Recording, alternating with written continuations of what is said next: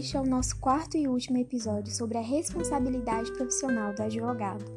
No episódio anterior, foi dito que, em geral, a responsabilidade do advogado é de meio, porém, haverá casos em que o advogado assumirá a obrigação de resultado, entre elas, a obrigação de recorrer.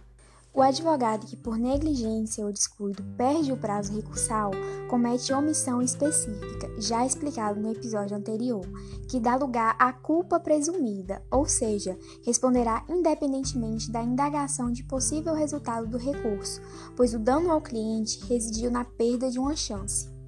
A teoria da perda de uma chance foi desenvolvida pela doutrina francesa para situações em que se perde uma chance que, se realizada, poderia ocasionar uma vantagem provável, palpável, séria e real.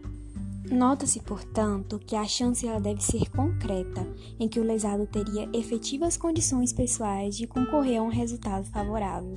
No caso do advogado que perde o prazo para recorrer de uma sentença, ele frustra as chances de êxito do seu cliente e, por isso, ele responde independente do possível resultado do recurso, aplicando perfeitamente a teoria francesa neste caso.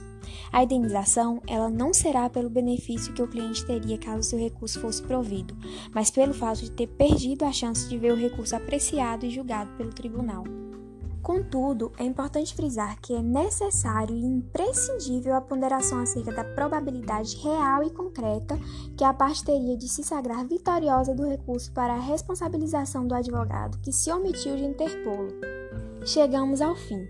Podemos então concluir, ao longo dos episódios, que a responsabilidade do advogado com relação a terceiros, portanto, é aplicada a tudo sobre a responsabilidade subjetiva. O advogado só responderá se houver agido com dolo ou culpa. Agradecemos a atenção de todos e até a próxima!